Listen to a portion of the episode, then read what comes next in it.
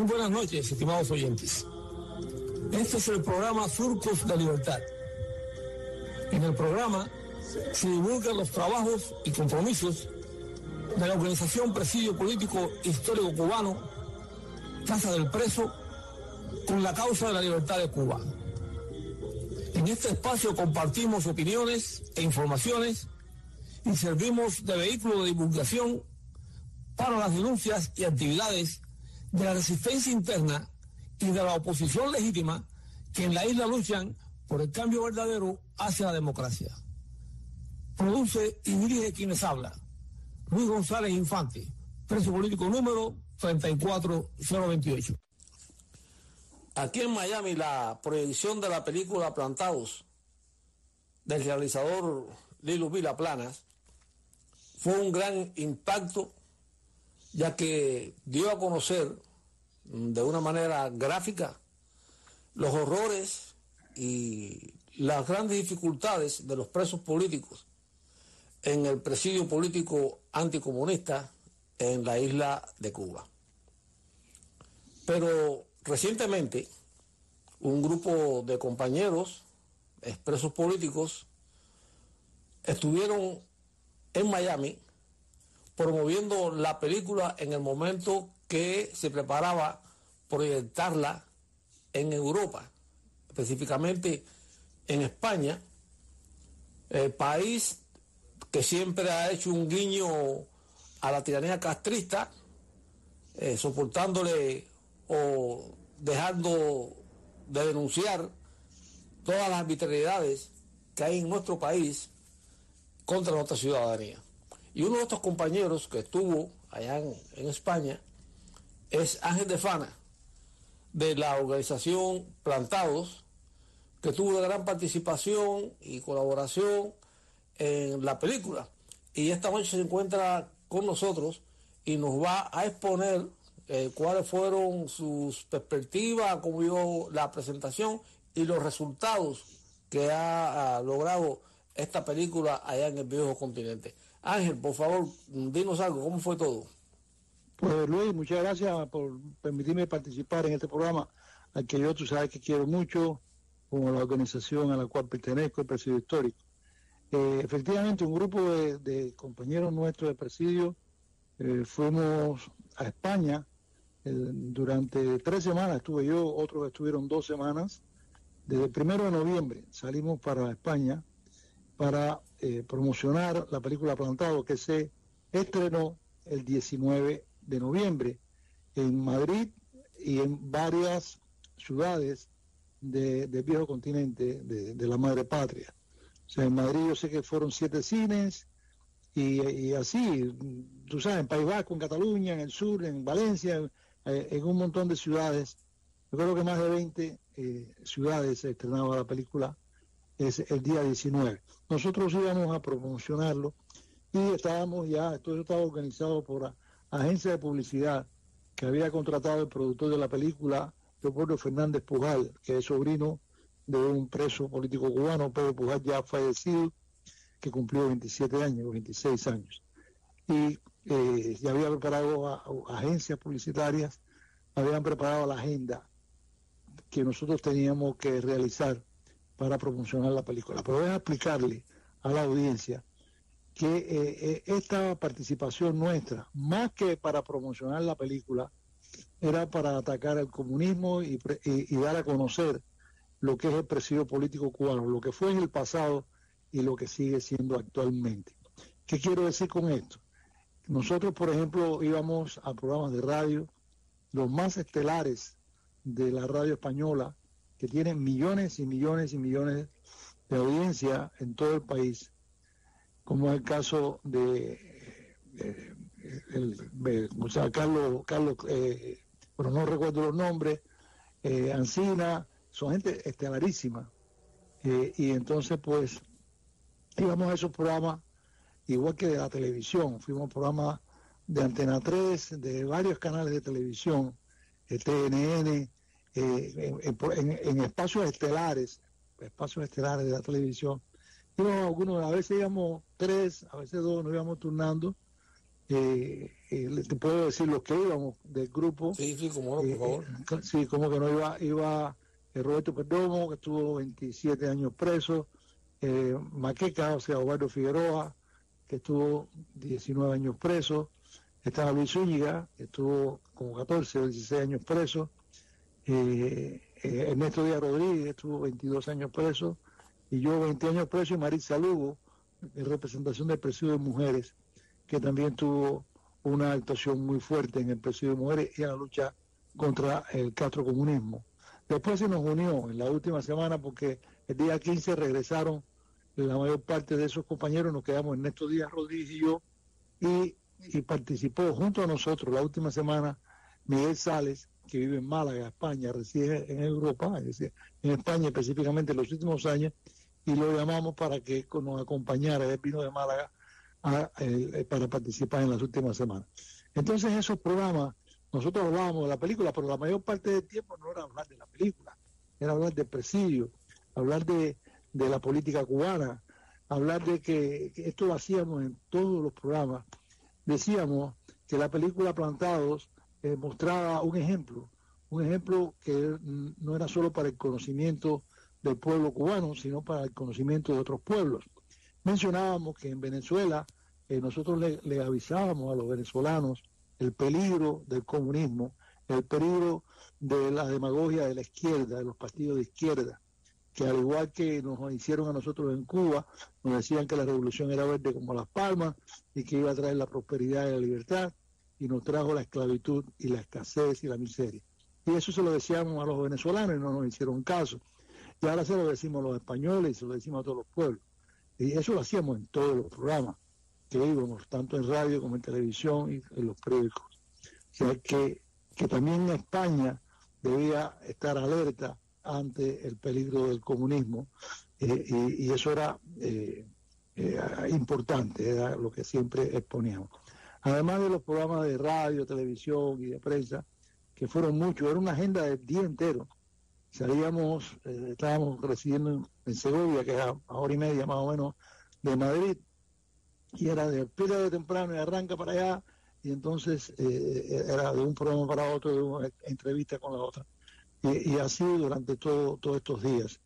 Tuvimos la oportunidad también, y esto todo fue coordinado, pues ya te digo, como agencias que habían sido contratadas para planificar y preparar todo esto, además de los programas de radio, de televisión y periódicos, eh, y además, por ejemplo, tuvimos una, una comida con 20 youtubers, o sea, 20 influencers españoles, algunos que tienen 2 millones de seguidores. Mm que, que, que, que, conversaron, con, estuvieron comiendo con nosotros y nosotros explicándoles, y después ellos nos entrevistaron a, algunos de nosotros, o escribieron en sus medios, tú sabes, en casi la casi totalidad de los casos. Pero además de eso tuvimos reuniones con políticos. Ah, ah te iba a preguntar eso. Eh, ¿Cuál fue la relación de que pudieron ustedes obtener cuando se entrevistaban con esos políticos? Ok, eh, era información, más bien, más bien de información eh, eh, darle información y pedirle, y pedirle solidaridad. Nos entrevistamos, te voy a decir no me de la memoria, nos entrevistamos con Inés, que es la, la, presidenta del Partido Ciudadanos, nos entrevistamos con Casado, presidente del Partido PP, Partido Popular. Nos entrevistamos, y que para mí fue la más importante de todas, porque hubo un encuentro muy, muy, afectivo y muy de continuarlo eh, con el partido Vox. Nos entrevistamos naturalmente primero con Rocío eh, Monasterio, que su padre es cubano, que quien yo conozco hace muchos años, al igual que su esposo Iván de los Monteros, eh, que, es el vocero de, principal de Vox. Pero después también nos, nos, entrevistamos con Abascal, con Santiago Abascal, que es el presidente del partido Vox, nos recibió con mucha afabilidad y mucho deseo de colaborar. Y ese día, cuando nos entrevistamos con él, fue el día 14 de noviembre en su despacho del Palacio de Diputados.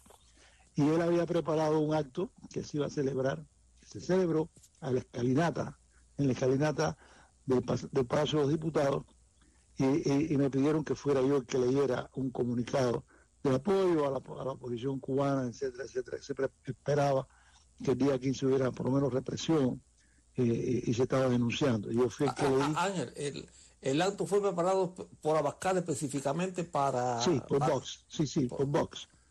Por, Vox en solidaridad... ajá, ok. En solidaridad con la oposición cubana. Ah, ok. Eh, sí, sí, en, solidaridad con lo que se estaba, eh, se había convocado a la, salida, etcétera, etcétera, eso es el día 14, ¿no? Entonces, eh, enfrente al palacio había un gran número de cubanos, de la comunidad cubana, con los cuales ya nosotros nos habíamos reunido previamente en, su sede, eh, y, estaban enfrente con banderas cubanas, pero en ese acto habían, yo no te estoy exagerando, habían como 30 periodistas delante de uno, mientras yo leía el, manifiesto, muy bueno, manifiesto muy bueno, no mencionaba nombres, no mencionaba, sino mencionaba la, la, censura al régimen eh, opresor, eh, al régimen que estaba reprimiendo al pueblo, eh, es muy, muy bien hecho. Y yo lo leí delante de la prensa y después con Abascal fuimos a donde estaban los cubanos, estuvimos junto al grupo de cubanos, y, etcétera. fue muy bien. Después esa comunicación se, se, mantuvo con Abascal y con los otros dirigentes de Vox, que expresaron su, bueno, lo, lo, han mantenido a través del tiempo, su apoyo y solidaridad con el pueblo cubano que lucha por la libertad y su crítica a rajatabla contra el comunismo y contra los partidos de izquierda. Después también tuvimos oportunidad de, entrevistarnos con expresidentes españoles, eh, con el, presidente de, del PP, eh, ¿cómo se llama él? Eh, bueno, que fue muy crítico. Correcto. Y, y, también nos entrevistamos con, con el, el expresidente del PP, eh, de, perdón, de, de PSOE. PSOE. Santiago. Santiago, Santiago. Eh, o sea que fueron entrevistas interesantes, sobre todo con este presidente que es una institución eh, de izquierda, pero una institución indiscutiblemente y, muy claramente anticomunista. yo le presenté el problema de los presos actuales, sobre todo los que llevan más de mencionar el caso de Uber Real, Suárez eh, y de otros presos de, que, llevan más de 25 años. Y, tomó nota, y pues, al lado mío estaba su secretario y pidió que, que, yo le diera la información, y ya se la estoy preparando para enviársela para él, por lo menos hacer alguna gestión por la libertad de los presos cubanos que llevan más años. También nos entrevistamos con el alcalde de Madrid, que es papel de PP y es anticomunista, es de derecha, eh, estuvo mucho rato con nosotros. O sea, eso es lo que me dice la memoria, no tengo, todavía no he redactado el informe, tú sabes, que debo hacerlo, pero, pero por ejemplo la entrevista con Aznar fue, fue muy buena, tú sabes, muy buena, muy buena, y, y, con, el alcalde de Madrid eh, fue también estupenda, muy interesado. Y a toda esa gente pues le dábamos información sobre la, la realidad cubana, y de los presos, sobre todo de los presos cubanos, de, la, de los presos que llevan muchos años, de los presos del 11 de, julio, o sea, era eh, eh, denunciando el régimen y pidiendo solidaridad con la lucha del pueblo cubano por, la democracia. Ángel, ¿y se ha obtenido algún algún conocimiento del resultado, el impacto que haya producido la película allá en España? Todavía no, todavía eso, imagínate, eso se terminó este fin de semana pasado. Sí. sí yo, yo, fui al cine, fui fuimos al cine el sábado, a un cine de Madrid, y, y no había mucha gente, eh, y no esperamos que, lo, que la película eh, llene los, los, teatros, porque la, gente no va al cine a ver películas como ellos, tengo que decirlo con entera sinceridad, ¿no? Eh, pero, pero ya inmediatamente pronto, muy pronto va a estar en una plataforma, y, y, y, entonces será más, más factible verle a la gente desde su casa, ¿no? Eh, eso será pronto, ya pronto, pronto.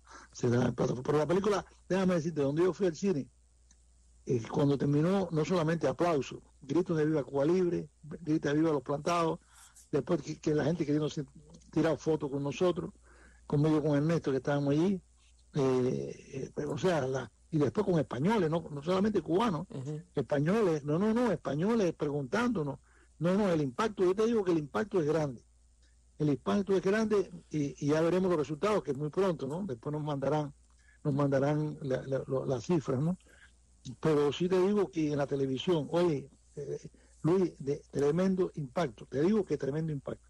Una cosa bien significativa es que los comunistas no han dicho ni media palabra. Te iba a preguntar ahora eso. Ni media palabra. Ni los españoles ni los cubanos. No han dicho ni media palabra. Ellos han, eh, en su estrategia han preferido callarse. Porque ¿qué van a decir? Claro. ¿Qué van a decir cuando nosotros, que fuimos los que recibimos los golpes, que vimos los, asesinar a nuestro compañero al lado, somos los que estamos diciendo? No es que no, que venga, que venga, tú sabes, no, no. Somos nosotros, con las canas y todo jorobado y todo, que, que estamos diciendo, sí, que, está. Eh, tú sabes, fuimos también a, dos, a dos universidades, cosas muy impresionantes. Una universidad católica donde había como 80 alumnos, yo quisiera que tuviera qué preguntas más inteligentes. En una, en una de las universidades se puso la película completa. Eh, en otra de las universidades más grandes, una universidad muy importante, eh, muy importante, eh, se puso el tráiler y se puso otro como una especie de, detrás de la película, cómo se hace la película. Muy interesante y después estuvo como ha sido casi de, como dos horas después conversando con los estudiantes. Muy importante. Y después la maestra la maestra le dio el teléfono a cada uno de los estudiantes para que ellos dijeran qué sentían después de haber visto la película. Oye, Ángel, eso, eso fue un trabajo maravilloso. Eh, lo que es la, presentación de ustedes allá, la presencia de ustedes muy buena, muy allá, porque es lo que tú acabas de decir ahora, que son, están hablando los que lo sufrieron, no, eh, no solamente eh, la parte de la película filmadas, sino que están ustedes que colaboraron, colaboraron muchísimo con los testimonios y, buscando las, a las personas, a los expresos que dieron sus testimonios para lograr esta película. esa película fue un logro, Ángel. Es, primera vez, es primera vez que sale al aire de una manera tan, tan gráfica, tan descriptiva, todo lo que ha sido el presidio político cubano anticomunista. Tenemos que agradecerle muchísimo a, a Leopoldo, a Leopoldo Leo Fernández, que ha hecho, ha puesto su, su capital eh, y, además, y su corazón también, eh, sobre, todo en la realización de esta película. Y a ustedes, los que fueron allá, que estuvieron eh, ese tiempo en España, dando a conocer lo que había, pues también felicitarles y darle un reconocimiento, y lo hacen presidio político histórico, del cual tú también eres miembro, por supuesto, y agradecemos que ustedes se hayan esforzado y hayan logrado esta este gran éxito en lo que es la divulgación del principio político cubano anticomunista que está basado en el histórico, pero que es lo mismo que tenemos todavía eh, en este momento. Así es, Luis, así es. Y fue una tarea fuerte, eh, de verdad fue intensa, eh, pero muy provechosa y, todavía recibimos mensajes de aliento, mensajes de solidaridad y, la película desde el punto de vista de, técnica, desde el punto de vista artística, es una gran película. Lo dice todo el mundo, todo el mundo. Nosotros, nosotros a cada uno de, estos políticos le damos una copia de la película, o sea, le damos el link, un link privado para que puedan verla en su casa, para que no tengan que ir al cine. Y, y hemos tenido respuesta, la gente maravillada con la película, maravillada muy, el impacto que tiene es tremendo, tremendo de verdad. Bueno, Ángel, te agradezco muchísimo que hayas participado con nosotros en este programa Surco de Libertad y nuevamente agradecerte y agradecerles a los que estuvieron por allá eh, haciendo ese magnífico trabajo de divulgación y de denuncia. Igual es que tú haces toda la semana, Luis, eh, a través del programa y a ti hay que también felicitarte por ello. Bueno, gracias Ángel, gracias. Bueno, un abrazo. Hasta luego. Un abrazo.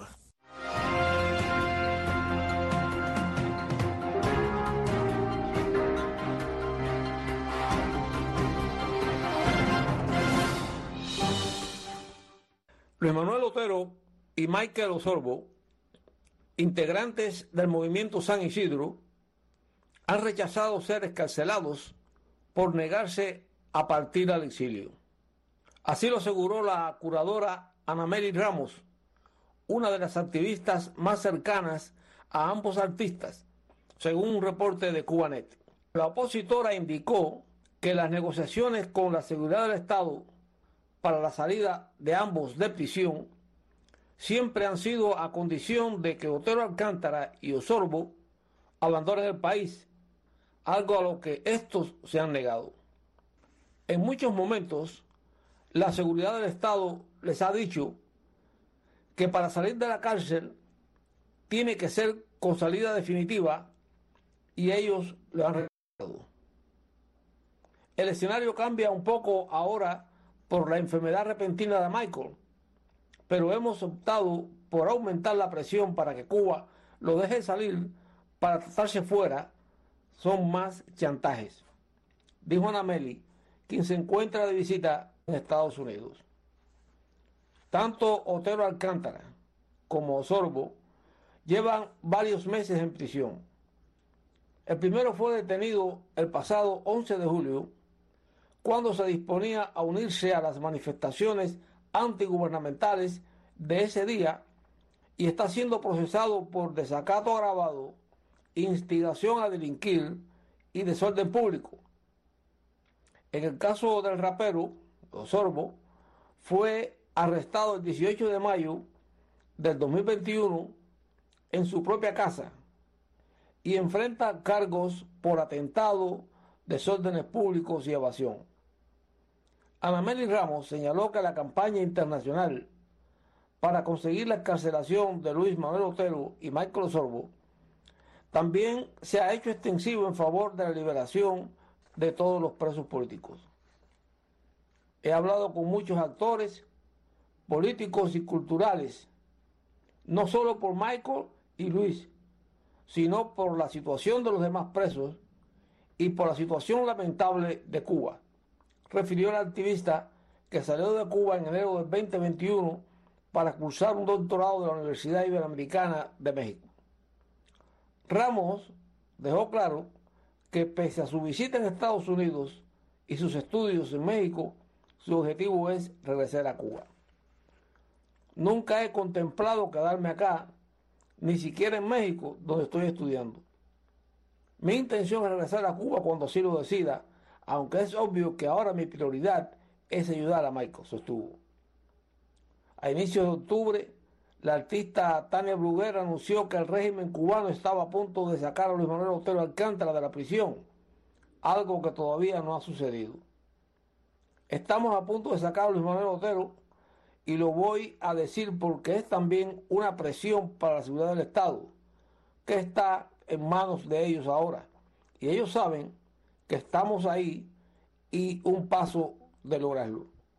Aquí en Miami, la Asamblea de la Resistencia Cubana está apoyando con vallas publicitarias en los Estados Unidos la campaña al paro nacional promovida por activistas y prisioneros políticos en Cuba. Las vallas son parte de la campaña de difusión que ha preparado la Asamblea de la Resistencia Cubana dentro y fuera de Cuba para que también la comunidad cubana en el exilio comparta el mensaje del paro nacional por la libertad con sus familiares y amigos en la isla. Las cuatro vallas publicitarias utilizan la frase el paro va, que en las últimas semanas ha ido apareciendo en paredes de La Habana y otras partes del país. El paro nacional por la libertad consiste en diferentes etapas y actividades, incluyendo la campaña de no cooperación con las organizaciones del régimen, protestas y distribución de información y carteles para invitar a la población a unirse. Y así, estimados oyentes, hemos llegado al final del programa de esta noche les enviamos un fraternal saludo a nuestros compatriotas identificados con la libertad de Cuba, a los prisioneros políticos actuales y en particular a nuestros hermanos del presidio histórico en la isla. Los invitamos a que nos reencontremos la próxima semana por estas ondas radiales. Pueden comunicarse con nosotros por nuestro teléfono 305-858-3789 o por nuestro correo electrónico p pchistórico.com. También pueden visitar nuestra página en Facebook, Presidio Político Histórico Cubano, Casa del Preso. Gracias por la sintonía y hasta entonces.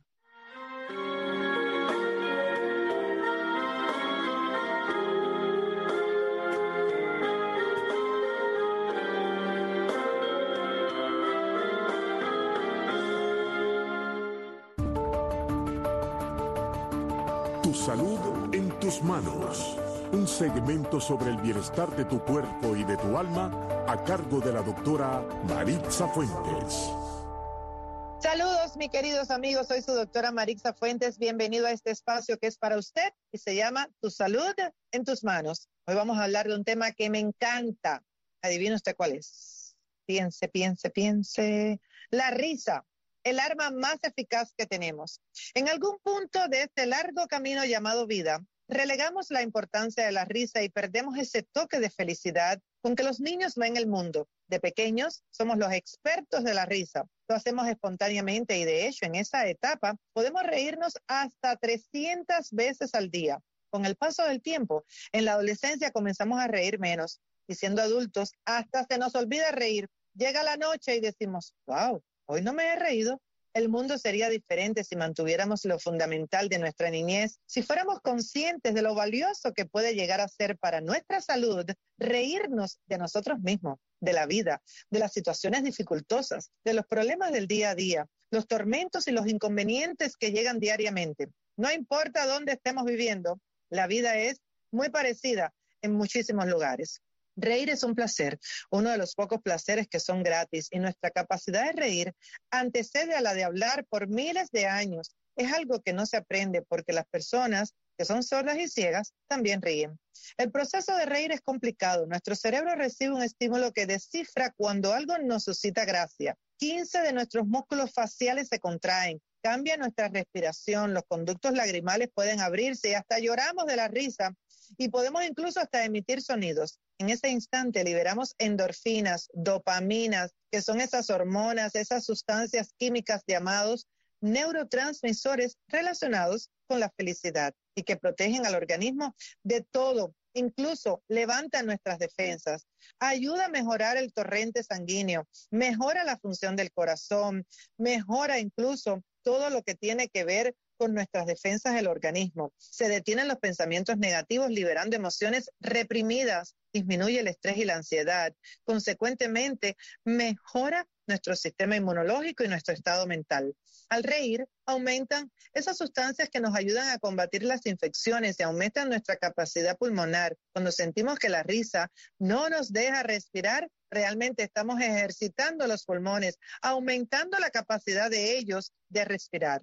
Como al reírnos nos relajamos, ayudamos al sistema circulatorio y esto hace que se fortalezca nuestra bomba más importante que es el corazón. La risa es simplemente un estilo de vida y el sentido del humor es sexy. Nosotras las mujeres nos sentimos atraídas por los hombres que lo poseen. Además de que se ríe de sí mismo, jamás carece de entretenimiento.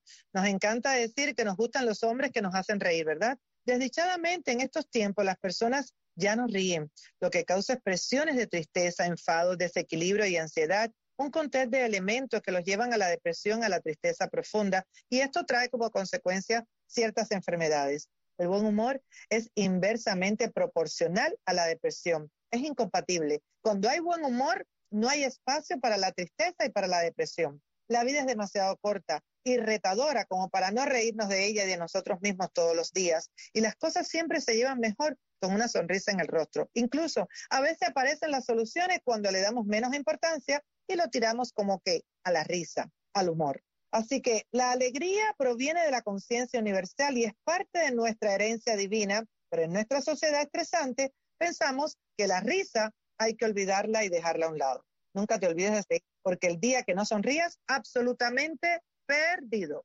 Éxitos bendecidos, feliz fin de semana. Seguimos mañana. Tu salud en tus manos. Toma las riendas de tu vida y de tu bienestar escuchando los consejos de la doctora Maritza Fuentes de lunes a viernes en Radio Martí Noticias a las 6 de la tarde y a las 10 de la noche. Radio Martí, siempre contigo.